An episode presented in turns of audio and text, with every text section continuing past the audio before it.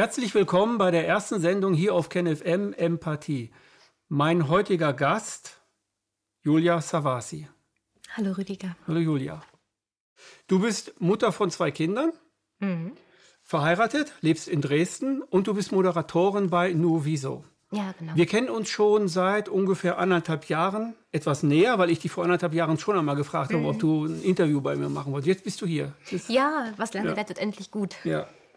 Du liest gerne, du spielst Klavier und du warst früher sogar äh, eine sehr gute Sportlerin im Turnen. Mhm. Du bist ein Mensch, der sich ganzheitlich bildet. So nenne, so nenne, ich Menschen, die geistig sehr viel tun und die auch körperlich sehr, sehr viel tun. Ja. Ist das vielleicht der Grund, warum du so straight global denken kannst? Ähm, es es wäre naheliegend, denn die Menschen, die ich kennengelernt habe, die ähnlich drauf sind wie ich, also die auch sich in den gleichen Themen beschäftigen, die sind da eigentlich auch, haben auch eine Affinität zu Musik oder auch zu Sport und Natur. Mhm. Und da ist man eigentlich auf vielen Gebieten auf einer Wellenlänge. Mhm. Und bei Menschen, die eher eindimensional unterwegs sind, erkennt man auch eher eine eindimensionale Denke. Ist mhm. vielleicht ähm, Vorurteil, ist zugespitzt ausgedrückt, aber weil du das ja, die Hirnforschung, die, die, unterstützt mhm. das ja. Die Hirnforschung sagt, wer sich körperlich viel betätigt, ist auch im Geist fitter, hat auch ein etwas erweitertes Bewusstsein. Ja. sagt die Hirnforschung. Also ja, das ist nicht, das ist keine das Einbildung oder so. Mhm. Und ich erlebe das bei vielen Leuten, die Sport machen, die aber auch, äh, sag mal, hochintellektuell drauf sind, dass die auf diese Weise auch global denken. Wir sagen zum Beispiel immer, Körper führt, Geist folgt. Also wenn ich körperlich mich betätige, dann, dann verändert auch mein Geist, die Einstellung vom Geist. Weißt du, darum gehe ich am liebsten spazieren, wenn ich nachdenke oder mit jemandem diskutiere. Ich mag das ja. nicht, mich irgendwo hinsetzen und dann so, komm, lass uns gehen. Und dann spazieren wir am Fluss lang ja. durch den Wald und dann. Dann fällt einem auch viel mehr ein. Ne? Mhm. Ja. Denkst du viel über Frieden nach, wenn du spazieren gehst? Ich äh, denke total viel über Frieden nach, aber besser gesagt nach dem Weg, wie wir dorthin kommen können. Mhm. Sprechen wir gleich noch drüber. Ja. Du hattest früher grüne Haare, kann man sich heute gar nicht vorstellen. Ach, wie alt warst du da? Das war, sah furchtbar aus. Ähm, ja, ich würde sagen, so im Alter von 14 bis 17 war so die mhm. wilde Sturm- und Drangzeit. Mhm. Und du warst äh, linksorientiert. Du warst bei den Linken, du warst sogar bei der Antifa. Kannst du was darüber erzählen? Weil also, das kann ich mir schwer vorstellen. Ja, also aus der heutigen Perspektive rückblickend ist es schon, es ist schon ein bisschen krass. Also es gibt ja auch keine Clubausweise, glaube ich, bei der Antifa, aber ich saß auch mit der Antifa am 1. Mai auf der Straße und habe Sitzblockaden mhm. gemacht, wusste damals aber gar nicht so richtig warum, aber es war einfach Faxes System und scheiß Polizeistaat und da war ich eben in meiner fundamental, dachte ich, linken Einstellung eben auch Staatsfeind, obwohl ich gar nicht gemerkt habe, wie konform ich eigentlich in diesem Staat bin. Ähm, mein Links. Damals als Linke hast du gedacht, du bist so konform? Eigentlich dachte ich, ich bin ziemlich mhm. konform, denn ich sag dir auch warum. Ich war schon ziemlich zeitig aktiv politisch in Bezug auf ähm, Aufklärungsarbeit gegen Rechtsradikalismus und gegen Antisemitismus, habe mich da auch ehrenamtlich mhm. beteiligt. Und das wurde aber immer honoriert, also von der Stadt, vom Land, vom Landkreis. Und ähm, das wurde eigentlich applaudiert für die Arbeit, die wir gemacht haben. Also in dem Ort, in dem ich da war, da war auch die Tochter des Bürgermeisters mit in diesem Club und wir haben eben ähm, ja so Auschwitz-Seminar vorbereitet, um den Kindern und den Schülern mit dem Holocaust vertraut zu machen und wie, was da für Gräuel passiert sind. Und es war eine sehr, sehr gern gesehene Tätigkeit. Und wir haben in der sächsischen Schweiz doch auch Probleme mit Rechtsradikalismus. Den darf man nicht wegreden, den gibt es mhm. tatsächlich. Er wird nur ein kleines bisschen zu sehr medial gepusht. Also es entspricht nicht ganz den Tatsachen, zumindest ist es mein Empfinden und ich lebe ja da. Ähm, aber da habe ich mich eben betätigt und bin aber allseits beliebt gewesen damit. Ich bin da nirgends angeeckt. Also in der Schule mit meinen Mentoren, ich habe auch eine Arbeit dann geschrieben, wie super die EU ist. so, ähm, und dachte wirklich, ich bin von, äh, von Herzen eine, eine linke Person, weil ich Nazis ultra scheiße finde und weil ich Rassismus ultra scheiße finde. Ähm, aber das macht ja lange nicht links sein aus. Und das kam dann erst peu à peu ähm, mit, mit zunehmendem Alter, mit immer mehr Lektüre. Und ähm, mittlerweile muss ich wirklich traurig feststellen, dass die Denke, die ich hatte, haben jetzt wahrscheinlich die allermeisten, auch Jugendlichen, die dann beim Schwarzen Block mitmachen oder bei der Antifa mitmachen, ähm, die denken, die sind links, ohne zu begreifen, was eigentlich dieses Linkssein ausmacht. Also wenn man jetzt das Leitideal der Aufklärung 1798 anschaut, egalitärer, universeller Humanismus. und ähm, das, das Nicht-Unterordnen unter Hierarchien, sondern sich auf Augenhöhe begeben und mhm. politisch mitgestalten. Ich glaube, das weiß keins von den Kids, die da auf der Straße dann Steine schmeißen, weil sie Nazis raushaben wollen. Mhm. Was ist denn Linkssein für dich? Naja, wie ich schon sagte, eigentlich ein universeller Humanismus. Also das, das Bewusstsein und das Eingeständnis, dass Menschen gleich sind, also gleichwertig sind. Ich mag nicht diese Gleichmacherei, dass alle gleich sein müssen oder Frauen und Männer haben gleich zu sein. Das sind sie einfach nicht, aber sie sind eben gleichwertig. Ja. Und das, da, das, dafür stehe ich auch völlig ein. Ähm, ich finde Chancengleichheit unglaublich wichtig. Also wenn man schon nicht das, ähm, den Luxus hat, dass man in einer gleichen Gesellschaft lebt, in der man in eine Gleichheit hineingeboren wird vom Status her, dann sollte man wenigstens auch als Mensch aus einer unteren Bevölkerungsschicht genau die gleiche Chance haben, da ähm, sich zu entfalten. Du hast mir gesagt, ähm, seine natürlichen oder persönlichen Ressourcen, die sollte jeder Mensch rausholen mhm. können. Also jeder sollte so leben können, wie es seinem Naturell am meisten entspricht und sich nicht irgendeiner ähm, Staatsdoktrin unterwerfen oder irgendeiner Hierarchie. Denn Hierarchien sind in meinem Verständnis rechts und das Festhalten an Kapital und Struktur mhm. und, und Machtverhältnissen. Mhm. Links ist das für mich nicht. Links mhm. ist für mich die Freiheit. Und das Progressive. Genau, das Progressive. Mhm. Das sich immer verändern wollen, neue Ufer sehen und so. Aber wir bräuchten dazu etwas ganz Grundlegendes in dieser Gesellschaft, völlig neu, nämlich ein ganz anderes Bildungssystem. Um, ähm, ja, ja. Ein Bildungssystem, das die Talente oder die Ressourcen, wie ich das immer nenne, die, die, die persönliche Hitliste, also das, was man wirklich gut kann, dass man das fördert in der Schule. Und dazu bräuchten wir ganz andere Klassen, wir bräuchten ganz anders ausgebildete Lehrer und so weiter. Also je intensiver ich mich zumindest darüber, darüber Gedanken mache, desto umwälzender wird eigentlich das gesamte Gesellschaftsbild ja, dass sich dann daraus kristallisiert, was es braucht, um eine solche Gesellschaft nach vorne zu bringen. Also wir brauchen etwas komplett anderes. Wie siehst du das? Ich sehe das ganz genauso. Und das kam aber auch erst so in den letzten Jahren. Also nicht nur durch auch Studiengänge Neuroanatomie, die ich belegt habe, oder Psychologie. Mhm. Ich habe nämlich früher mal ein paar Jahre Lehramt studiert. Und ich komme aus einer Lehrerdynastie. Mhm. Lehrerdynastie oder Lehrer, Lehrereltern und so? Ja, also Familiendynastie, 20 lebende Lehrer, mhm. Lehrer in meiner Verwandtschaft. 20? Es sind ganz viele, also vom Hochschulprofessor bis zum mhm. ähm, Oberschullehrer ist da alles ja. dabei. Und das war eigentlich so der vorgefertigte Weg. Und da ich total geschichtsaffin bin, war für mich naheliegend, ich werde Geschichtslehrerin. Ich bin so froh, dass ich es nicht geworden bin. Ich wäre wahrscheinlich schon längst gekündigt worden. Nein, aber ich bin natürlich da, ähm, durch das Studium und auch durch die Praktika, die man dann an Schulen machen muss, damit in, in direkten Kontakt getreten und habe auch gemerkt, dass mir da viele Dinge nicht so passen und dass auch die, die Bildung einfach nur so ein behandelt wird wie so ein Spielball. Das äh, Kultusministerium behandelt die Bildung, diesen Auftrag stiefmütterlich. Mhm. Das konstatiere ich einfach zumindest für Sachsen. Ich weiß nicht, ob es sehr viel besser in den anderen Bundesländern aussieht. Nicht und unbedingt. Ich denke auch dieses, dieses Schulsystem Frontalunterricht und ähm, das ist das euer Lehrplan, den ihr abarbeiten müsst. Das ist ja geht ja zurück auf ein preußisches Schulsystem, in dem einfach ein Kader geschmiedet wird, der dann funktioniert in dieser Gesellschaft, die wir so haben.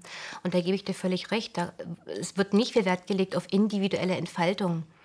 Ich weiß nicht praktisch, wie es umsetzbar wäre, eine Schulform, in der man individuell auf Kinder eingehen kann. Weiß ich wirklich nicht, habe ich keine Idee. Vielleicht hast du da eine gute Idee.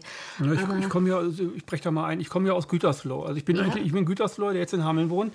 Und nahe bei Gütersloh ist Bielefeld. Bielefeld ist, hat eine Uni und die Uni ist eine Hochburg für Pädagogen. Mhm. Und da gibt es ganz viele, äh, ganz tolle Programme, die dort gemacht werden. Meine Nichte zum Beispiel hat in, in der Laborschule, ist die, die hat die Laborschule besucht. Jetzt weiß von den Zuschauern wahrscheinlich keiner, was eine Laborschule Privatschule ist, da sind die Klassenzimmer komplett offen. Also der Lehrer kann auch nicht irgendwelche äh, Schüler anschreien oder so. Und da übernehmen andere Klassen, eine, eine, wie soll man sagen, eine helfende Hand gegenüber den kleineren und so. Ah, Aber der Unterricht ist frei gewählt. Also die oh. können zu dem Lehrer oder zu dem Lehrer, zu dem Deutschlehrer oder zu dem Mathelehrer oder zu dem, die können das den ganzen Tag selbst gestalten. Und, und die kriegen hinterher einen Abschluss. Und das funktioniert, und, ja? Und meine, meine Nichte äh, ist also wirklich eine ganz tolle Frau. Also mhm. die ist auch von, von der, wie soll ich, das kann man schwer beschreiben, die ist von ihrer, von ihrer Einstellung in allem, was so ist, ist die unglaublich weit. Also mhm. ich habe, ich glaube, vor vier Jahren bin ich mit ihr zu meiner Mutter gefahren, ihre Geburtstag, und da habe ich sie abgeholt. Und dann haben wir uns wirklich auf sehr hohem Niveau über Pädagogik, über Soziologie und über Psychologie unterhalten. Und da ist mir die Kinnlade runtergefallen, wie klug die ist. Mhm. Und ich äh, messe das dieser Schule bei. Dass die also freiwillig lernen konnte, was die wollte. Ja. Das, das, ist nicht zu 100 Prozent der Fall, aber so zu 80, 85 Prozent war das der Fall. Man lernt sehr gut, was man freiwillig lernt. Ja, was man wirklich lernen will. Ne? Ja, das stimmt. Ich wüsste nur nicht, äh, ich denke, es korreliert immer stark, wenn man auch ähm, Kinder auf Waldorfschulen hat oder auf Montessori-Schulen. Das mögen an für sich gute Schulen sein. Ich denke aber, da ist sowieso schon vorher der Background aus der Familie gewesen. Eltern, die sehr achtsam sind, die überlegen sich genau Montessori-Schule oder, oder ähm, Waldorfschule oder was weiß ich für eine Schule. Mhm. Aber sagen wir jetzt mal ein Kind, was nicht das große Glück hat, achtsamer Eltern, was eigentlich eher stiefmütterlich, stiefväterlich behandelt wird kommt halt auf die nächste Schule im Bezirk. Ähm, das wird auch wahrscheinlich ein Grund sein, warum die Absolventen solcher Privatschulen in der Regel gefestigtere Charaktere sind und ein größeres Urvertrauen haben und sich besser entfalten können, weil sie auch einfach schon ein Elternhaus haben, was das auch sehr begünstigt hat. Das ist zumindest, das sehe ich also immer wenn ich solche Absolventen treffe, dann weiß ich, so ist es. Das ist, ach, der Vater ist Pfarrer und hier die Mutter ist Architektin und das ist mhm. geordnete Verhältnisse, da ist viel Bildung, da ist viel Muße. Das kommt auch mit hinzu. Mhm. Und da ist eben die Frage, wenn wir jetzt den Ist-Zustand der Gesellschaft haben, ähm, da haben wir einfach mittlerweile ein Bildungsniveau erreicht und eine Häufung in der Gesellschaft an, an Jugendlichen oder an Kindern, die nicht mit, mit massiver Konfrontation mit Bildung und Muße aufwachsen. Und wie sollte das jetzt am besten eine Schule umsetzen? Das ist, meine ich, das ist eben die Frage. Ähm, wollen die das dann überhaupt, die Kids? Haben die dazu Bock? Oder wollen die dann lieber ich Gameboy schon, dass spielen? Die Kids, ich glaube, das ist ja macht. alles konditioniert mit diesen ganzen Gameboy. Also meine Theorie ist, äh, nimm Kinder an die Hand und geh mit ihnen in den Wald und sie ja. lassen den Gameboy liegen. Also das ist nicht alle, aber es tun sehr, sehr viele. Ja. Wenn, die in Massen, wenn die in Massen natürlich konditioniert sind und man macht das mit der vierten Klasse, haben die schon dieses Hierarchiedenken und lassen sich nicht darauf ein. Mach es mit den, im Kindergarten und dann in der ersten und so genau. weiter. Genau. Da gibt es auch äh, Experimente nicht, aber es gibt Schulen, die das machen. Hm. Äh, Gerald Hüther erzählt davon sehr viel. Hm, was in der Schule, was in der Schule äh, oft vergessen wird, wenn man jetzt ein neues Bildungssystem einführen sollte, dass, sagen wir mal, Integrationsprozesse, Heidmeier, also dass diese Integrationsprozesse, also Talente und so weiter fördern, wird immer eins vergessen, das ist das emotionale Konzept. Hm. Menschen lernen ja am besten, das hast du gerade auch so gesagt, wenn, die, wenn es ihnen Spaß macht. Und wenn es ihnen Spaß macht, sind die aber gefühlsmäßig voll dabei. Ja. Das heißt, die Schule der Zukunft muss auch ein emotionales Konzept für die Kinder bereitstellen, dass nicht gesagt wird, äh, Jungs weinen nicht oder Mädchen müssen irgendwie jetzt ganz gerade sitzen oder irgendwie so etwas.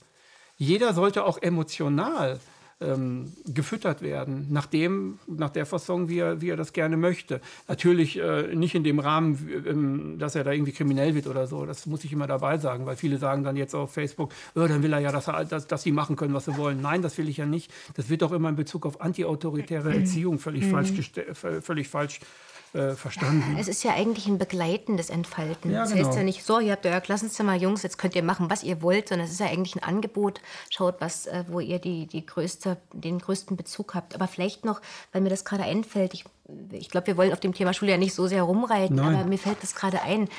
Ähm, ich habe leider vergessen, welcher große IT-Chef das gewesen ist, der gesagt hat, ähm, die, die Menschheit der Zukunft wird da werden die Arbeitsprozesse fast nur noch von Maschinen übernommen werden. Und die Bildung, die wir anstreben, muss eigentlich eine Bildung sein, die das Menschliche betont. Also genau. ne, die Musik, der Sport, ähm, die Kunst.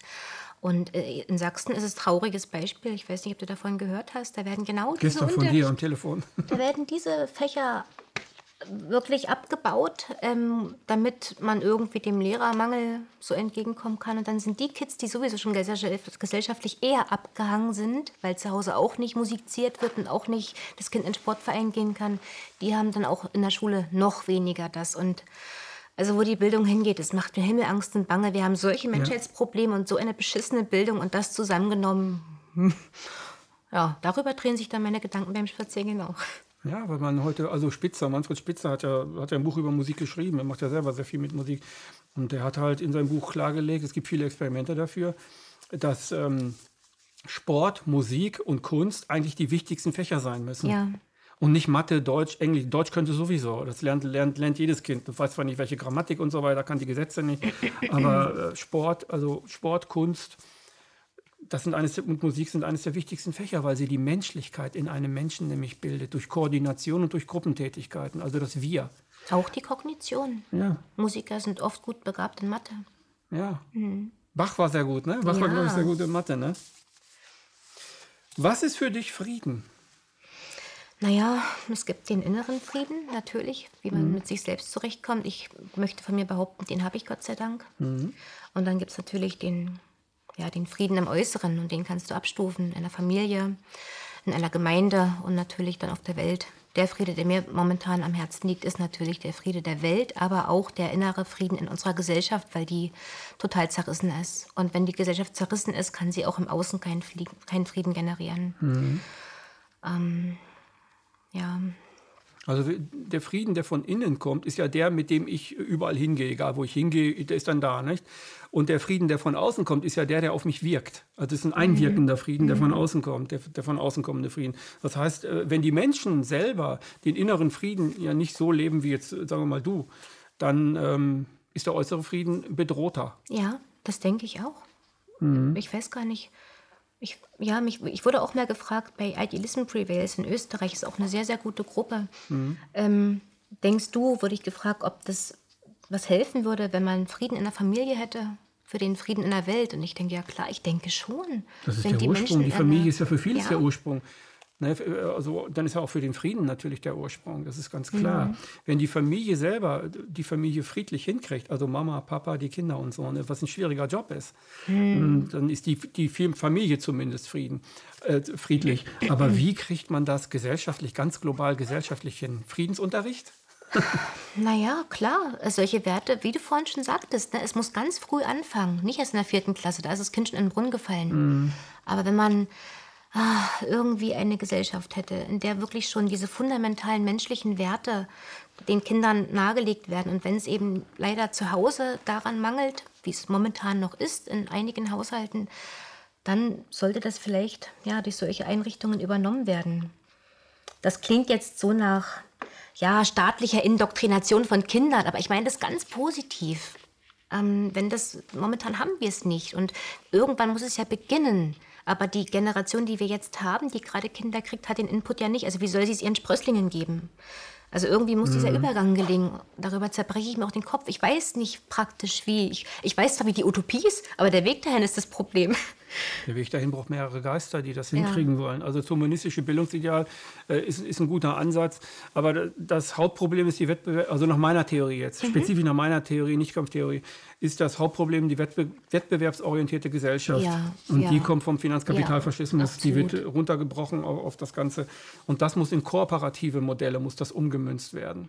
Also wir brauchen kooperative Modelle im Wir ja. und kooperative Modelle auch im Ich. Also ich muss mich als kooperatives Wesen begreifen und nicht als Ellbogenwesen, das dann immer nur irgendwie, ich will mehr und ich will jetzt davon auch noch mehr und ich will noch ein neues Handy und ich will noch dies und das muss komplett runter. Das macht ja auch glücklich. Gleichheit macht glücklich. Also je ja. höher die Ungleichheit in der Gesellschaft ist, umso unglücklicher sind mhm. die. Die, die viel haben, empfinden Schuld und die, die wenig haben, empfinden Neid.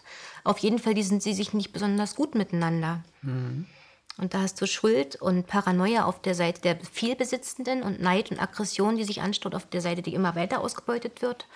Und man hat herausgefunden, dann, wenn, es, wenn, man, wenn die Probanden relativ ähnlich sind, dann sind die total zufrieden. Die brauchen niemanden was neiden und fühlen sich nicht schuldig. Mhm. Es gibt die richtige Glücksformel dafür, Happiness-Formel. Ja? Mhm. Und wie sieht die aus? Also eine mathematische so. Formel eben mit wahnsinnig vielen Variablen. Ich wollte die eigentlich mitbringen und dir zeigen, aber ich habe die im Auto. Da liegt so gut. Kannst du mir nachher zeigen? hm. Wie bekommt man Frieden in der Gesellschaft hin? Nach deiner Meinung? Was müsste geschehen? Naja, die Menschen müssten wieder bereit sein und bereit sein wollen, miteinander zu leben. Nicht jeder für sich, Ellenbogengesellschaft, ich zuerst mir das meiste, Hauptsache mein Schäfchen ist im Trocken, um nochmal eine Floskel zu bemühen. Liebe? Sondern, ja, natürlich, auch Nächstenliebe, auch ähm, mhm. den anderen akzeptieren, mit ja. dem auch in Gespräch kommen wollen und nicht von vornherein sagen, ach, das ist ein Idiot und der hat, der ist ja in diesen Grüppchen unterwegs und das ist mir ganz fremd und da möchte ich gar nichts zu tun haben. Eigentlich sich, ja, wieder ein bisschen ähm, philanthrop werden. Sich selbst lieben. Also sich selbst mögen, ich, ich sag mal jetzt nicht Schlagwort lieben, sich selbst auch annehmen können. Viele Menschen haben heute mhm. das Problem, sich nicht annehmen zu können. Sie suchen immer im Außen. Sie finden sich selbst dabei aber nicht. Ja, das stimmt. Das ist ein Riesenproblem in unserer Gesellschaft. Mit extrem viel Ersatzbefriedigungen, um diese Leere im Inneren zu ja. Konsum. Ja. Ich fühle mich innerlich leer und ich habe keine Werte, aber dafür kaufe ich mir jetzt noch den dritten Audi und das. das und darin kann ich richtig Glück. gut werden, ne? Ja. Und dadurch äh, schaffe ich selber Dominanz gegenüber den anderen. Der hat das ja mhm. nicht. Das gleiche gilt für irgendwelche Wissenserwerbe oder für irgendwelche intellektuellen Dinge oder für irgendwelche Dokumentarfilme. Ich habe sie alle gesehen. Ja. Und so. Und diese Kultur haben wir aber auch im Internet. Wir haben eine ganz starke Kultur, äh, die von, von, von mich, also von mich selbst ablenkt. Und dann bin ich zufrieden, wenn ich mich selbst nicht spüren muss. Also die Mondscheinsonate bloß nicht mhm. hören, die führt ja, ne, so haben wir gestern kurz mhm. mal drüber geredet, bloß nicht hören, aber das, dann werde ich ja aggressiv und muss das in der Außenwelt so ein bisschen äh, lancieren, damit ich das selber nicht spüre, weil ich ja in Wirklichkeit mich, gegen mich selbst aggressiv bin. Da gibt es doch von Sarah Lesch dieses tolle Lied Testament. Na, ihr seid auch noch verletzte Kinder. Ja. Das äh, das ist auf den Punkt gebracht, mm, ja, was sie da gesungen hat. Das ist, das ist, und das stimmt. Mm. Und die Leute wollen das aber nicht hören. Also ich habe ja jetzt bei KenFM auch Tagesdosis und mache sehr, sehr viel, äh, streue sehr, sehr viel äh, solche Themen mit ein, also psychologische mhm. Themen. Und ich, äh, weil ich das als ein ganz großes Problem in der Gesellschaft sehe, dass die Menschen sich selbst nicht finden wollen und dass sie im Außen irgendetwas suchen und dann haben sie ihre Hitliste im Außen. Ich kenne alles von dem und ich kenne alles von dem und ich habe das und ich weiß aber über Philosophie besser Bescheid und du weißt über Psychologie gar nichts und du weißt über die Medizin, gar nicht und sie merken gar nicht, dass das nur ein Gesprächsangebot ist und dass das nur eine Idee sein soll, damit sie angezündet werden. Sie kommen aber gleich in so, in so, eine Kampf, in so einen Kampfmodus hinein und sagen, das ist jetzt scheiße, was der geschrieben hat oder was die geschrieben hat oder was die gesagt hat und so. Kommen aber gar nicht dahinter, das ist ja nur eine Inspiration und du musst jetzt nicht keifern, sondern äh, du kannst darüber nachdenken, wie es für dich ist. Muss das aber jetzt nicht in 10.000 Lettern erzählen. Genau, da, da, schließt sich wieder der Kreis. Ne? Wir mhm. brauchen auch wieder die Akzeptanz und das Wollen, ja. auf den anderen zuzugehen. Und die Toleranz, ne? oder? Und, oder? Mit, ja, Toleranz, na, na, klar, Toleranz ist ja auch Grundvoraussetzung eigentlich, um überhaupt miteinander gewaltfrei zu leben. Mhm. Ähm, aber Akzeptanz und Respekt finde ja. ich noch viel besser. Toleranz ist so, ich ertrage das, was du machst und ich, ja. ich verprügel dich jetzt deshalb nicht. Ich habe mich im Griff, ich toleriere das. Aber mhm. jemanden wirklich zu akzeptieren und zu respektieren, auch wenn der eine völlig andere Meinung hat, das fiel mir auch noch schwer vor einigen, Jahr, vor einigen Jahren. Ich habe mit meinem Vater leidenschaftlich gestritten, weil wir, na, ich war so geschichtsinteressiert, er auch, aber die Meinungen sind auseinandergegangen, dann haben wir gestritten und und mittlerweile finde ich das aber gut, wenn ich mit jemandem rede, der eine komplett andere Sicht hat, weil das ja meinen, ähm, Professor Mausfeld würde sagen, meine Denk, meinen Denkraum, meinen Debattenraum ver vergrößert. Genau. Und auf einmal kommen ganz spannende neue Impulse rein. Richtig. Und das, das äh, vermisse ich in der Friedensbewegung oder in dieser Wahrheitsbewegung, Widerstandsbewegung, dieses, was du sagst, Recht haben wollen. Ich habe aber alle Bücher davon gelesen und da kann jetzt keiner mehr was vormachen. Ja. Wo ist die Quelle? Ja, oh, ja. Ich bin die Quelle. Naja, das ist schade. Das ist, ja, das ist schade für, diese, für, für die ganze Bewegung. Das, das, das macht die ganze Bewegung ja kaputt. Mhm. Du hast mal gesagt, We love Volkstod, Deutschland verrecke. Was empfindest du bei solchen Sätzen? Du hast das, jetzt mache ich einen Break, ne? Du hast das bei, äh, bei einer Veranstaltung gehört, gesehen auf den Plakaten von der Antifa. Mhm. Also von den Antifaschisten, äh, die haben draufgeschrieben, äh, We love Volkstod und Deutschland verrecke. Jo. Das kannte ich bisher nur von den Antideutschen. Also Deutschland verrecke zum Beispiel. Das kannte ich bisher nur von den Antideutschen, nicht von der Antifa. Aber heute weiß ich ja, dass die Antifa und die, die Antideutschen, da gibt es Gruppierungen, die sind sehr vermischt. Du, Rüdiger, ich kann Was? dir jetzt nicht genau sagen. Musst du auch nicht. Ich will nur, ich will nur eine mm. Frage stellen. Ja? Was empfindest du, wenn du sowas hörst? Ich fühle mich da verletzt. Ja, ich mich auch. Und ich finde das ganz schade. Also Volksverhetzung ist ja eines der deutschen Verbrechen, die werden ja ganz stark bestraft. Allerdings gibt es keine Volksverhetzung gegen Deutsche. Ich kann, wenn ich jetzt einen Franzosen irgendwie beleidige, dann kann ich den Tatbestand der Volksverletzung erfüllen. Aber wenn das jemand mit Deutschen macht, dann, dann das habe ich zumindest gelesen, ich möchte mich darauf jetzt auch nicht fest zementieren, aber mhm. ich habe nicht das Gegenteil gefunden, dann, dann funktioniert das nicht. Mhm. Aber was macht es mit, ich will mir jetzt mal nicht so auf dieses Thema rumreiten, mhm. weil dann haben wir auf den Kommentaren ziemlich ja, blöde, ja, ja. die will ich gar nicht haben. Ich, was macht es mit dir, wenn du sowas liest? Also mit mir macht es eine Menge. Ich werde wütend, Ich bin auch so ein bisschen verzweifelt, wenn ich das lese. Ich frage mich, wie kann man sowas sagen?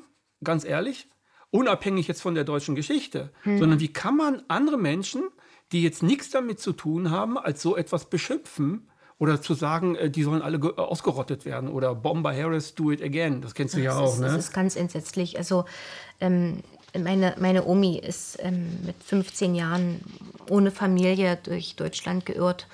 Mhm. Ähm, in, in, den zerbombten Städten und das ist ein ganz großes Trauma auch in der Familie. Ähm, mhm. das, mich verletzt sowas auch. Also ich habe das erst später gemerkt, dass es mich wirklich verletzt. Ich dachte immer erst, oh Gott, wie idiotisch sind denn solche Sprüche, Deutschland verrecke, aber es ist ja wirklich sehr, sehr aggressiv und auch sehr deutlich formuliert, was da für ein Ansinn dahinter ist. Und ja, wir sind nun mal Deutsche und da können wir ja auch nichts für. Also die Linken sagen ja immer, man darf nicht stolz darauf sein, in welchem Land man geboren ist, denn dafür kann man ja nichts. Ja, stimmt, wir können aber auch nichts dafür, dass wir mal Hitler hatten. Hast du was damit zu tun? Ich habe damit Gar nichts, zu null. tun. Und, ich fühle mich ähm, deswegen auch nicht schuldig. Nein, ich fühle mich Weil ich der Generation nicht, nicht angehöre. So, genauso sehe ich das auch. Und mein Opa, der wurde mit Gewalt zur SA gebracht. Der mhm. war Sanitäter. Meine Oma hat mir gesagt, der konnte sich nicht wehren.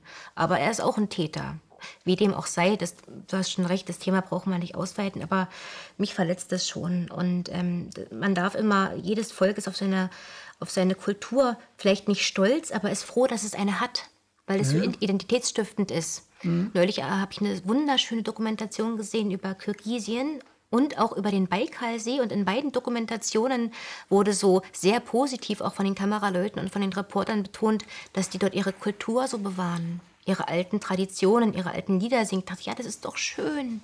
Aber in Deutschland ist es ein bisschen anrüchig. Finde ich schade, dass wir immer diese furchtbaren zwölf Jahre im Visus haben müssen, die unstreitbar furchtbar ich bin da Ich bin da eher ein Freund von Daniele Ganser, der also sagt, besinn dich mal auf, jetzt ganz, ganz, ganz plump gesagt, besinn dich mal auf Goethe, ja. Besinn dich auf Schiller. Und die liebe ich. Besinn dich meinetwegen auch auf Mozart und Beethoven, ja, auf Schubert. Das sind ja meine, ne?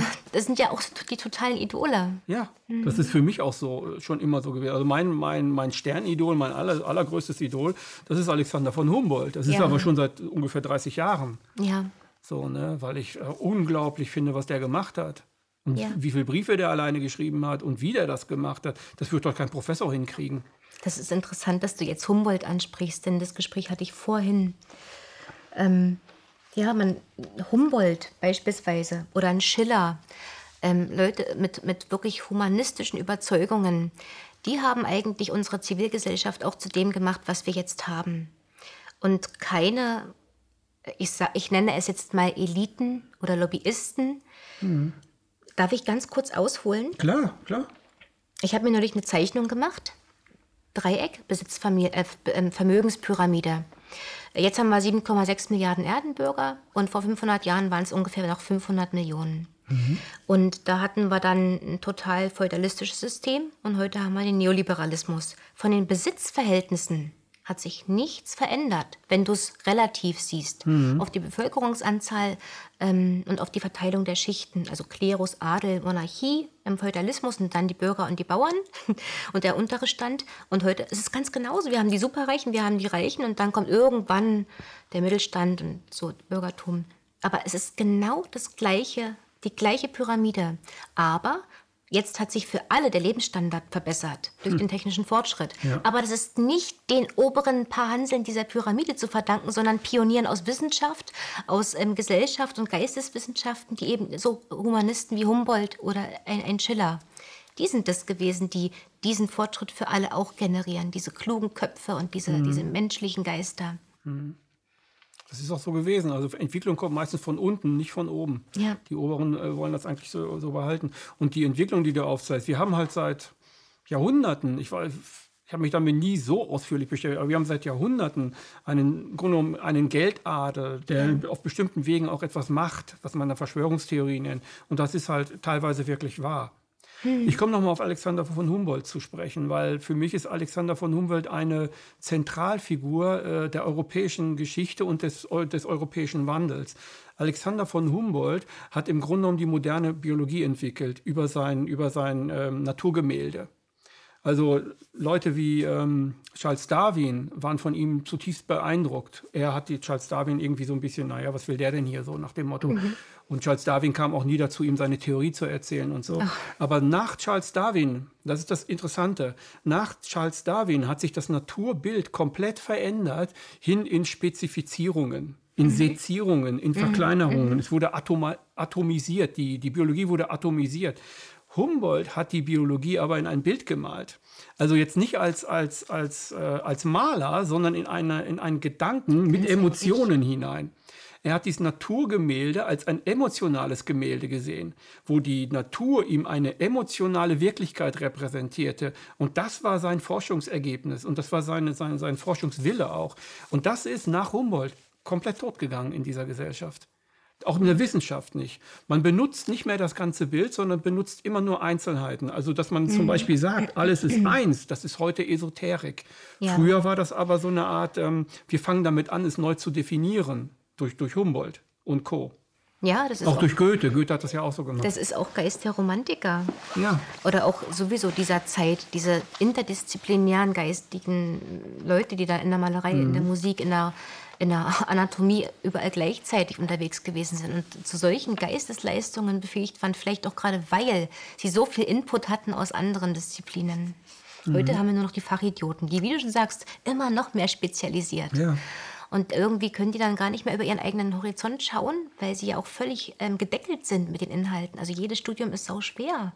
Und du bist dann hochspezialisiert und kommst aus deinem Hamsterrad nicht raus, hast kaum noch Zeit für andere Inhalte.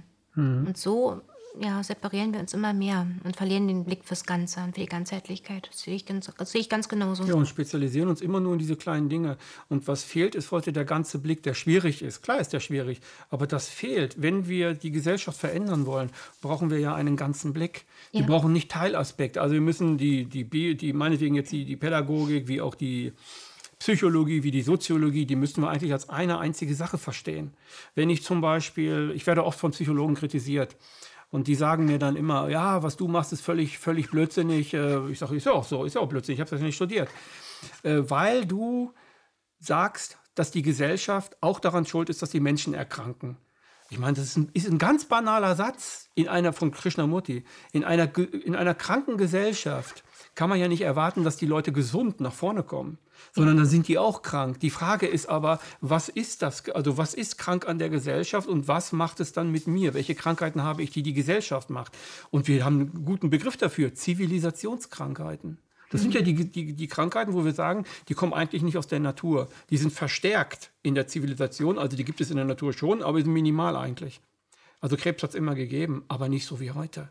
Herzanfälle, nicht so wie heute. Absolut. Verfettung, Diabetes und so weiter, was du am Anfang sagtest. Ja, ja, aber es ist nicht nur auf der somatischen Ebene die Erkrankungen, also es ist nicht nur der Körper, der unter diesen gesellschaftlichen, ähm, zivilisatorischen Fortschritten leiden. Es ist nicht nur das Fastfood, das ist äh, unser gesamter, äh, unser gesamter Rhythmus. Also wir haben uns in einer so schnellen Zeit von unseren Wurzeln entfernt. Da kommt keiner, wenn es eine Evolution gibt, dann kommt die da nicht mit. Also der evolutionäre Schritt, der zuletzt beobachtet wurde, war, glaube ich, bei Europäern vor 11.000 Jahren die Laktosetoleranz.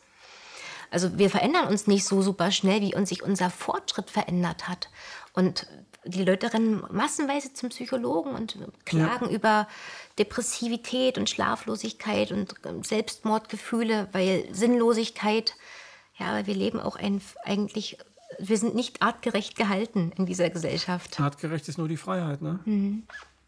Genau. Und da hatte man die größte Gleichheit und die größte, größte Zufriedenheit, sagen Forscher, vor 10.000 Jahren ungefähr, bevor der Ackerbau begann. Als die Menschen fast noch Nomaden waren, da waren sie am glücklichsten. Sagen Forscher, war ja keiner da, um es nachzuprüfen, aber man hat es gefunden an den, an den ähm, das, was als Artefakte, was die Paläontologen ähm, und die Archäologen da ausbuddeln und ähm, analysieren, da wurde gesagt, es war ziemlich gleich verteilt, der Wohlstand. Und wir wissen, wenn der Wohlstand gleich verteilt ist, dann sind die Menschen glücklich. So war das Wir halt größer. Es musste mhm. ja größer sein. Es war ja eine Überlebensgemeinschaft. Ja, es gab kein Öl, kein Gas, Konnte man wahrscheinlich auch nicht raffinieren vor 11.000 Jahren, glaube ich nicht. nee, das, das war alles nicht drin. Man musste Holz sammeln, man musste gemeinsam was tun. Ja, Genau, und da war Fehlt uns wichtig. das, dass wir gemeinsam was tun, dass wir gemeinsam an etwas arbeiten? Zum Beispiel eine Beziehung. Du bist verheiratet, ich bin mhm. auch verheiratet. Mhm. Was sind die Dinge, die uns am deutlichsten in der Beziehung prägen, dafür, dass wir sagen, die Beziehung ist wertvoll? Doch, dass wir durch dünn und dick gehen. Ja. Oder durch dick und dünn gehen. Ja. Dass wir auch äh, schwierige Situationen meistern, die vielleicht unangenehm sind für den einen Partner oder, ne, oder auch für, beide.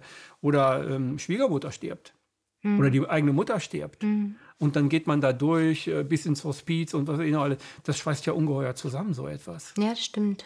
Das ne? stimmt. Ne? Und jeder merkt ja auch, wie, wie wohltuend das ist, wenn man in einer Gruppe mal was tut, ein gemeinsames Anliegen hat. Und sei das der Frühjahrsputz im Kindergarten oder so, ja. äh, wenn man zusammen etwas macht, dann macht das Spaß. Dann ist das schon die Ernte, ne? Dann mhm. ist das schon dieses, dieses, äh, dieses tolle Gefühl, was man dabei hat. Das ist eigentlich der Lohn dafür. Man will eigentlich gar kein Geld dafür, sondern das ist der Lohn, ne? Mhm. Dass man gemeinschaftlich so, eigentlich ist man dann in Feststimmung, ne? Also man könnte dann festmachen, ne? Ich, ich, mir kommt gerade ein Gedanke. Und du hast ja vorhin legitimiert, ich darf auch dich was fragen. Ja, klar. Jetzt frage ich dich was, weil wir gerade von der Partnerschaft gesprochen mhm. haben. Mir kam nämlich ähm, heute Nacht der Blitzgedanke, warum glauben eigentlich immer noch so viele Menschen fundamental, dass der Staat eigentlich oder die Politik was Gutes für uns will. Wir sind doch eine Volksherrschaft und darum macht auch die Politik das, was das Volk gerne möchte. Das ist irgendwie scheinbar so ein unerschütterliches Vertrauen. Und ich habe dann das Gleichnis im Kopf gehabt, das ist wahrscheinlich wie bei einer Partnerschaft. Der Partner betrügt mich ständig. Und ich kann es ihm nicht ganz beweisen, aber ich habe tausend Indizien. Aber er redet mhm. sich immer wieder mit einer schönen Rhetorik raus und mein Grundvertrauen bleibt eigentlich konstant. Vor meinen Freunden rechtfertige ich das Arschloch immer wieder und sage, nein, nein, das passt schon. Das war nur deshalb, das war nur wegen den Umständen und es war alternativlos und was weiß ich. Bis irgendwann der Bruch kommt und mein Vertrauen verloren geht. Und dann kann der mir sagen, was er will. Ich glaube ihm nicht mehr. Mhm. Das ist bei uns, glaube ich, passiert im Politischen. Wir glauben es nicht mehr, unser Vertrauen ist hin.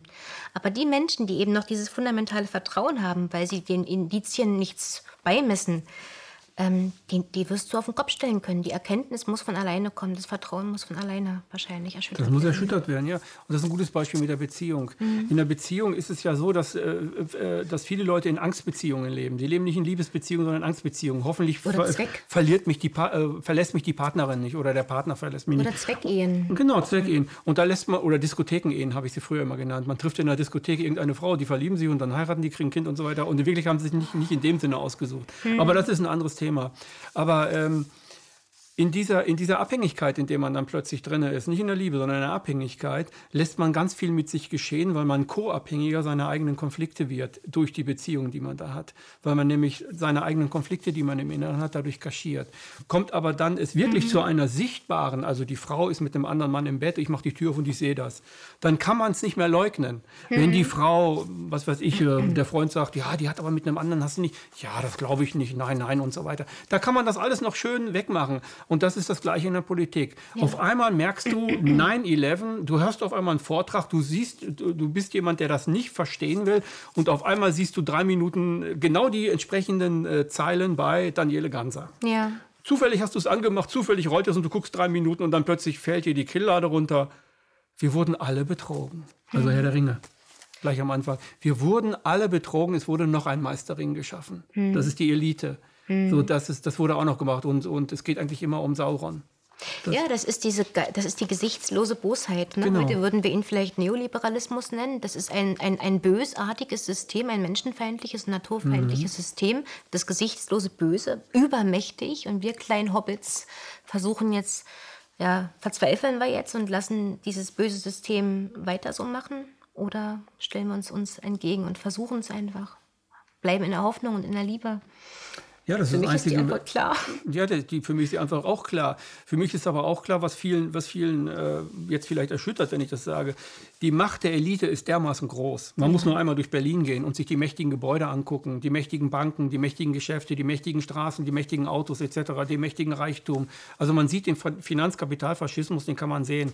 Und man kann sehen, jetzt nicht nur in Berlin, kann auch in Frankfurt oder sonst wo, und man sieht die ganze Macht, die diese haben. Jetzt kann man das weltweit betrachten. Der ist ja überall. Der ist auch bei Putin, also auch in Russland. Der ist überall da. Und der hat eine Macht erreicht über das Militär, über die Geheimdienste und ja. so weiter. Das, da können wir als Einzelne nichts gegen ausrichten. Und also viele Leute sagen immer, äh, dann bin ich aber frustriert. Nein, warum bist du frustriert? Leb endlich dein eigenes Leben. Also du kannst endlich diese, diese Gewissheit, die kannst du dir gewahr werden lassen. Das ist am Anfang ein Schock, dann bist du auch traurig, vielleicht bist du drei Wochen enttäuscht. Enttäuscht, genau. So was Positives. Du bist vielleicht drei Wochen deprimiert und ähm, gehst Leuten auf den Semmel, das kann alles vorkommen. Aber du musst jetzt in dem Moment, wo, wo das so ist, musst du irgendwo deinen neuen Weg finden. Du musst neu mit deinem Leben umgehen. Das ist die Botschaft. Eine andere Botschaft kann ich selber daraus gar nicht ziehen, weil ich kann mich nicht auflehnen gegen diese ganzen mächtigen Leute. Dann machen die Peng und dann ist es. Dann bin ich weg. Also das Schachbrett des Teufels, einmal das Buch lesen. Da weiß ich Bescheid, mit welcher Macht ich es zu tun habe bis heute. Das geht ja nur bis in die 60er, Ende der 60er Jahre, bis zum Kennedy-Mord. Aber danach ist das ja noch mehr gewachsen heute. Und der Deep State, das ist eigentlich der wahre Staat. Ich habe darüber auch mal eine Tagesdosis gemacht, ob das nicht der echte Staat ist. Ist Merkel nicht mhm. schon der Deep State? Ist Obama nicht schon der Deep State? Ist Trump nicht schon der Deep State? Ohne dass sie es selber vielleicht merken. Diese, das, die haben eine Kasper-Mappe auf und das ist eigentlich alles damit wir uns in Herrscher und Teile ergehen. Aber der Deep State, der ist dermaßen geschmiert und der ist dermaßen mächtig ja. und, und, und der, der hat auch, nach, meiner, nach meinem Dafürhalten, der hat der, derart viele Angebote für sich selbst, die wir gar nicht verstehen und die viele gar nicht begreifen. Wir denken, Geld fluktuiert so und so. Die lachen darüber, weil die Macht haben. Weil die sind über das Geld an die Macht gekommen und die brauchen das Geld gar nicht mehr, weil die jetzt Macht haben und so. Ne? Ja. Also jetzt ganz, ganz ähm, metaphorisch gesagt und ganz platt gesagt, aber das ist so. Und wenn ich gegen die anstinke oder wir als Friedensbewegung gegen die anstinken, das geht überhaupt nicht. Die Friedensbewegung kann das nicht verändern, kann das auch nicht verhindern. Das Einzige, was die Friedensbewegung machen kann, ist, dass die Menschen auf die Straße gehen. Sie kann Menschen äh, animieren. Und wenn das wie, 19, wie in den 80er Jahren wird, wo wir zwei, drei Millionen sind plötzlich und man sagen wir einfach 30 Millionen europaweit, dann äh, hat die Elite ein Problem. Ja. Die Menschen könnten ja dann auch anfangen, radikal direkte Demokratie zu fordern. Also wenn die auf so eine dämliche Idee kommen würde, die Bevölkerung, ne, davon muss sie ja auch schon abgehalten werden.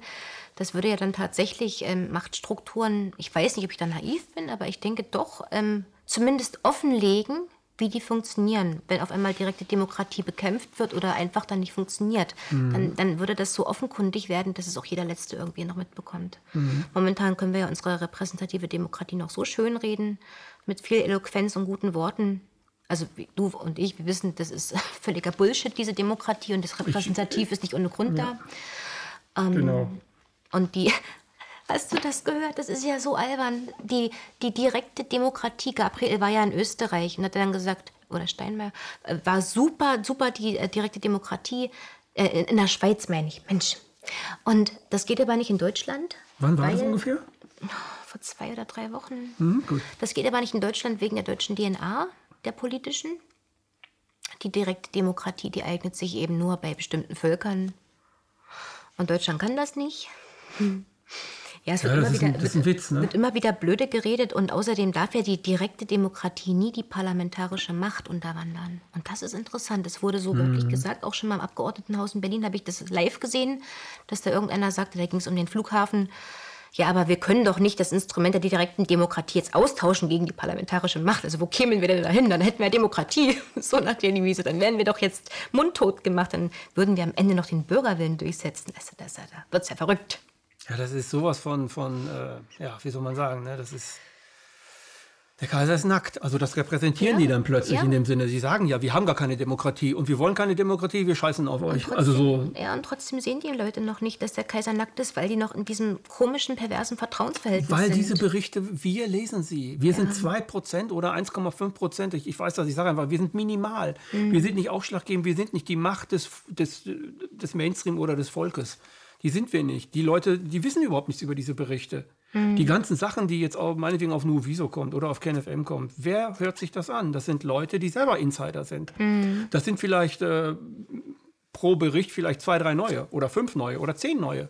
Ja, wir müssen andere anstecken. Das kennst du doch bestimmt mhm. in deinem Umfeld. Also es hört sich bestimmt nicht jeder an, aber wenn jeder Mensch einen anderen, seinen vielleicht vertrautesten ansteckt damit, dann muss es ja eigentlich laut strengen mathematischen Gesetzen immer mehr werden.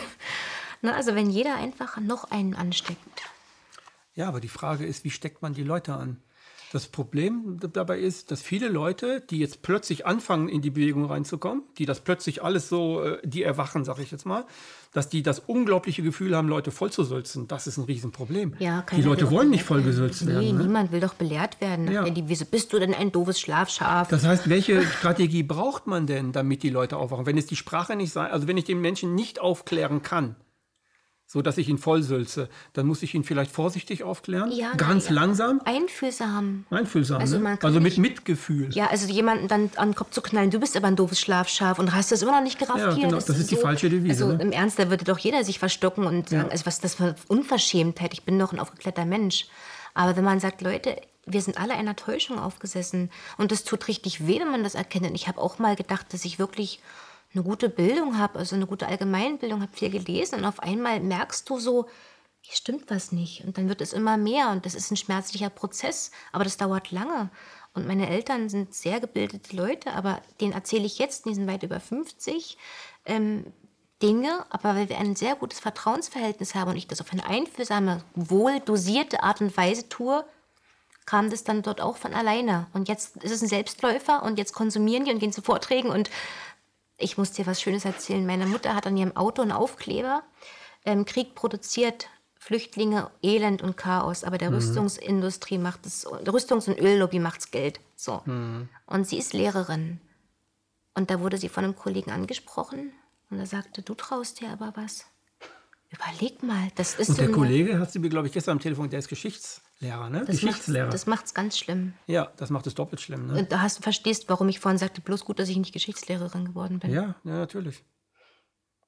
Wenn ich jetzt, wenn ich so wie die Schulbücher von, von mhm. Kids sehe, so, was weiß ich, fünfte, sechste, achte Klasse oder so, ne? Hm, dann bin ich, also ich bin ja ziemlich aufgeklärt und dann muss ich echt meinen Mund halten. Ja. Wir haben ein, ein Jahr lang bei uns ein, ein Pflegekind gehabt. Und äh, sie war auch auf Friedensdemos, kennt meine Ideen und weiß auch, dass ich die Schule nicht so gut finde und so weiter. Nicht?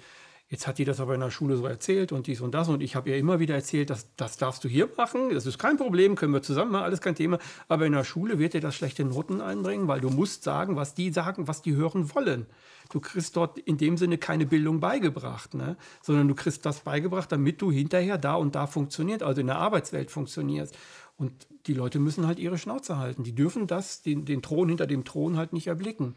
Und das Schlimme, um vielleicht nochmal darauf zurückzukommen, wie schaffen wir es denn, dass die anderen zuhören? Also mir fällt auf, dass es gerade bei Akademikern, bei Menschen mit einer relativ hohen Bildung gar nicht einfacher ist, sondern oft schwerer, weil die sind ja, wenn du jetzt den Juristen was erzählst über, über die, den Zustand der Demokratie oder dass wir ein Grundgesetz haben, aber eben keine Verfassung und dass da der 100, Paragraph 146 doch mal Anwendung finden könnte und mhm. so weiter, dann fühlt sich der Jurist ja vielleicht im, im, schlimmsten Fall angepisst, denn er ist doch der Jurist und nicht du. Also was und außerdem ist das für, für einen normalen Juristen ist das wie, wenn du jetzt einen normalen Menschen erzählst, 9-11 war ein Fake, das ist ein Insider-Job, vielleicht sogar freie Energie. So der kriegt einen Riesenschock. Ja, er hat das gelernt, seine Fakultät, sein Professor, jeder ja, bietet seinen Der hat ja die deutschen an. Gesetze gelernt, außerhalb ja. des Grundgesetzes, außerhalb des Völkerrechts vielleicht, und hat gelernt, dass das jetzt richtig ist. Jetzt, jetzt sagst du ihm dadurch, ja, mhm. deine ganze Arbeit war eigentlich für die Katz.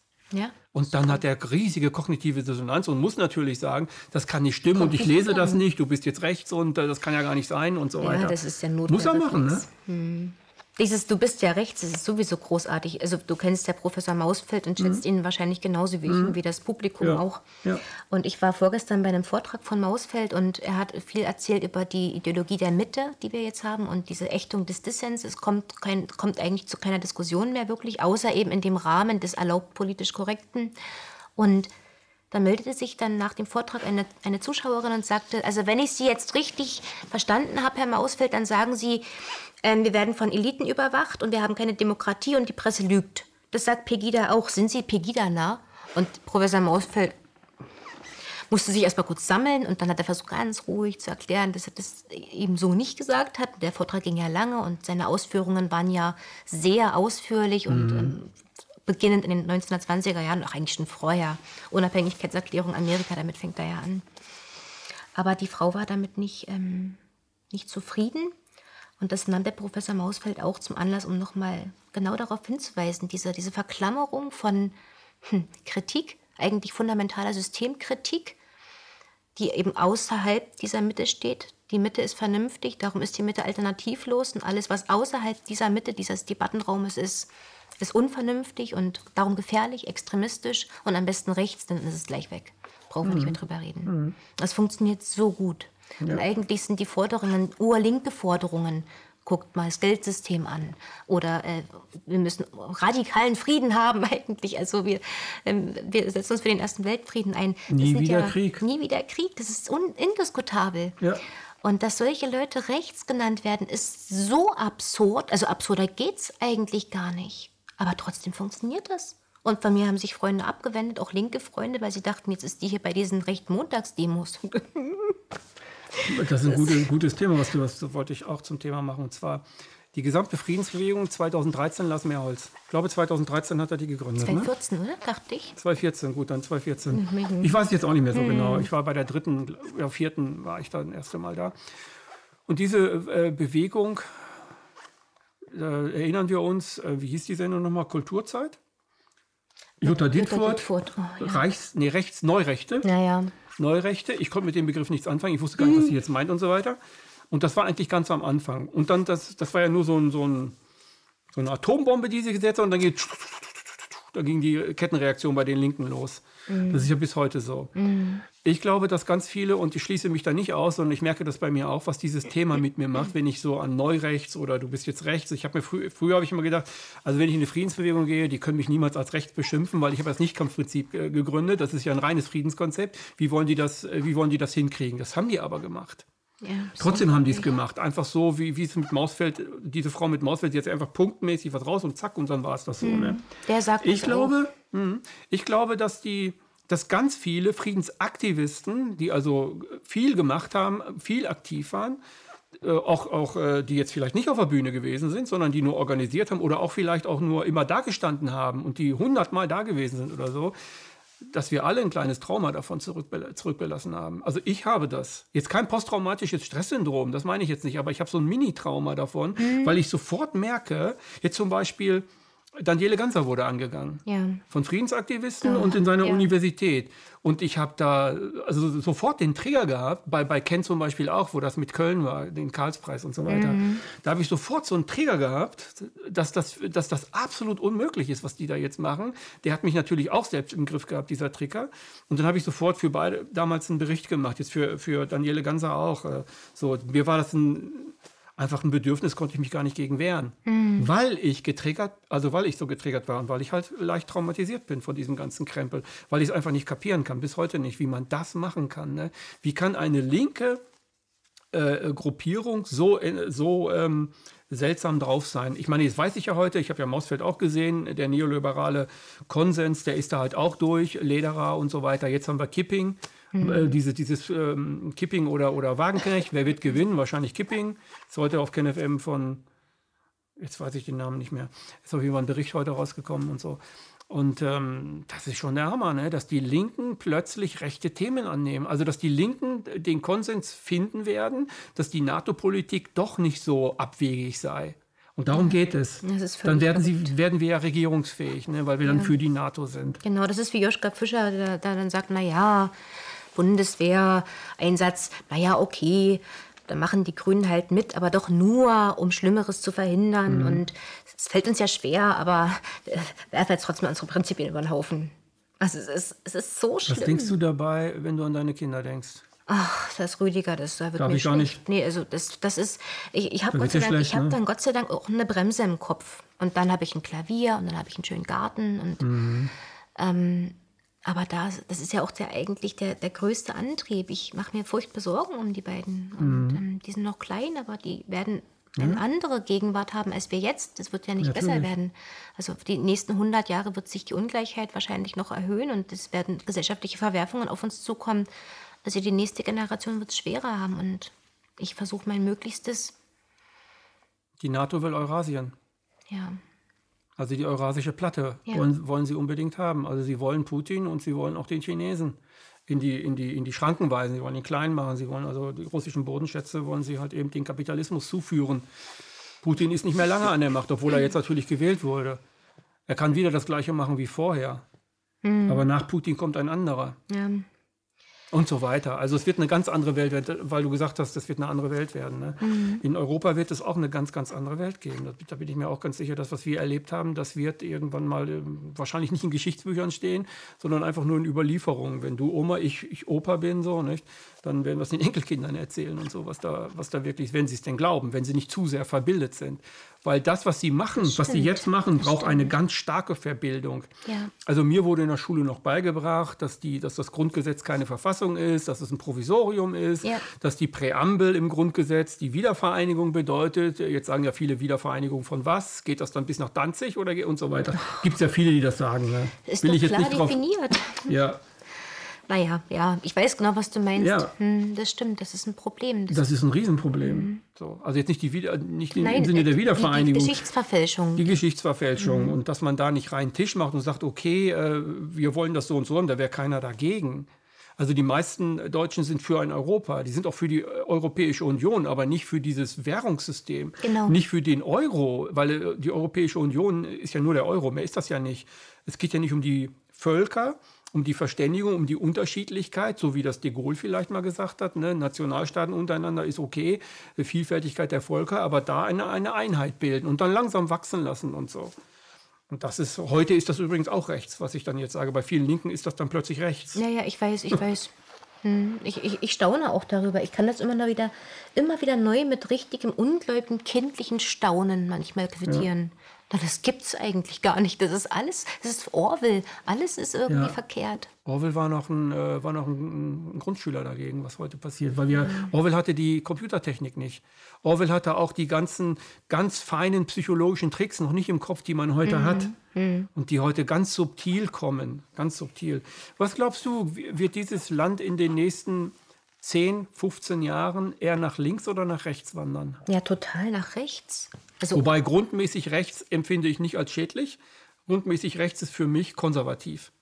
Denn es gibt ja dieses Linke, das ist für mich progressiv, aber es gibt auch das Linksradikale, das lehne ich genauso ab. Ja, ja radikal lehne ich auch ab. Ne? Ich meine jetzt, ah, gut, wir, lösen wir uns vielleicht mal von ja. diesem Links-Rechts, weil ja, das, das, sind Begriffe, die sind dermaßen kontaminiert, die kann man eigentlich gar nicht gar mehr. Nicht mehr ne? Jeder versteht was anderes drunter. Also, Wird der Humanismus siegen? Na, ich denke, wenn ich sage rechts, dann wird sich laut den Leitlinien der Aufklärung wird sich eben das immer weiter entfernen vom, vom Humanismus und von dem, was früher mal links war. Also wir werden ähm, den, den Ausbau, den flächendeckenden des Neoliberalismus wunderbar spüren. Wir werden weiter ähm, Privatisierungen haben und damit natürlich eine Qualitätsabnahme in allen möglichen öffentlichen Bereichen oder bisher öffentlichen Bildung, Gesundheit, Altenpflege. Das wird alles vor die Hunde gehen, wird, also vielleicht noch nicht in zehn Jahren, aber dann wird es eben wieder ein paar Prozentpunkte runtergehen und die Unzufriedenheit wieder so ein bisschen runtergehen, aber immer in so fein, immer so fein dosiert, scheibchenweise, dass es keine große Empörung gibt, sondern mal ein kurzes beim Frühstück, wenn man wieder mal so was in der Zeitung liest, ist unerfreulich, aber ist dann auch schon wieder vergessen, weil der Alltag ist eh stressig genug. Wie der Frosch im heißen Glas. Das aber immer wenn, langsam genau, ganz langsam oder Salamitaktik und so. Aber wenn wir vergleichen von jetzt bis in zehn Jahren oder bis in 15 Jahren, werden wir schon noch eine radikale Verschlechterung spüren. Mhm.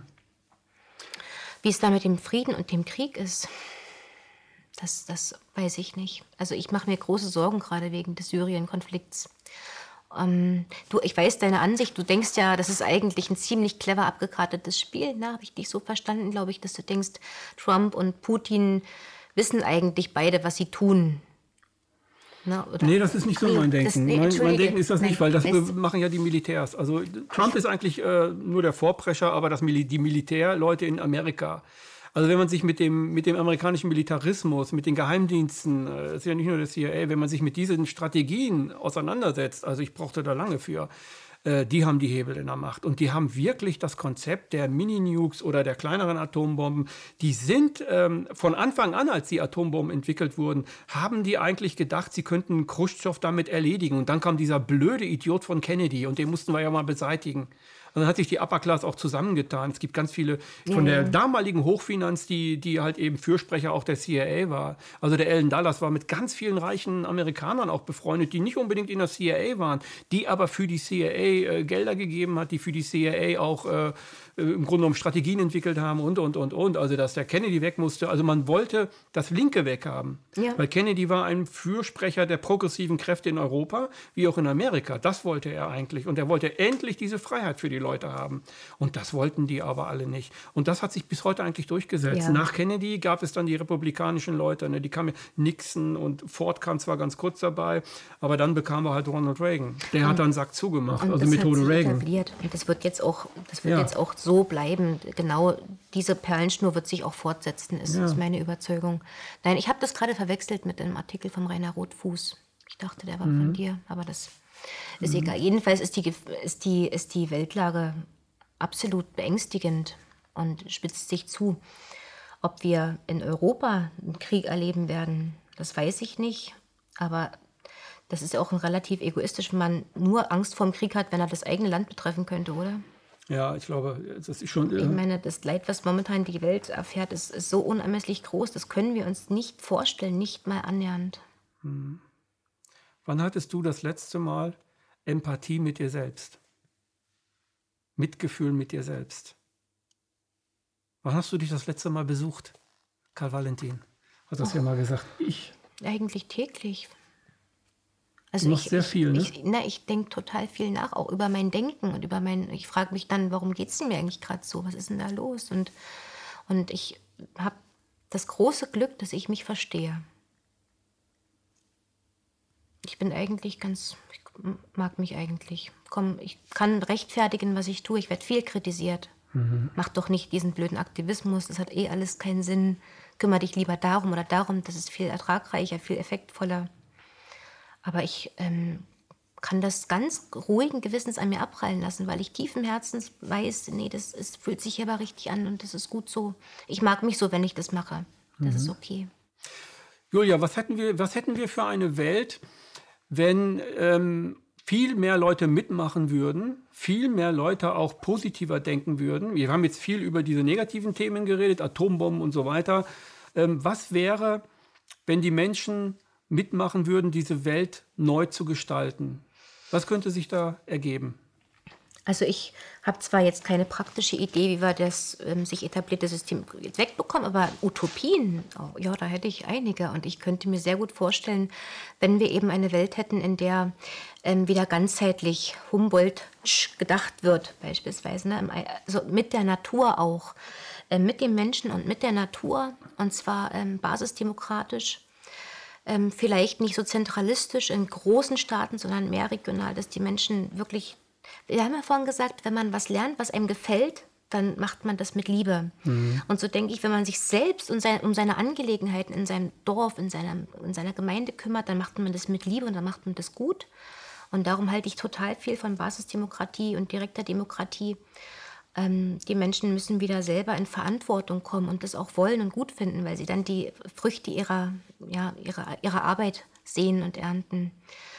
Ähm, ich glaube, wenn die Menschen wieder ein bisschen mehr Mensch werden, mit der Natur besser umgehen, mit sich selbst besser umgehen, wieder sich Werte schaffen. Dazu muss natürlich parallel auch diese, diese Konsum- und Mediengesellschaft anders werden ich weiß nicht, wie man es macht, dass die anders wird, aber es wäre auf jeden Fall mit dem menschlichen Know-how und mit der menschlichen Güte, mit der menschlichen Empathie und dem Verstand hätten wir eigentlich theoretisch ein Paradies auf Erden.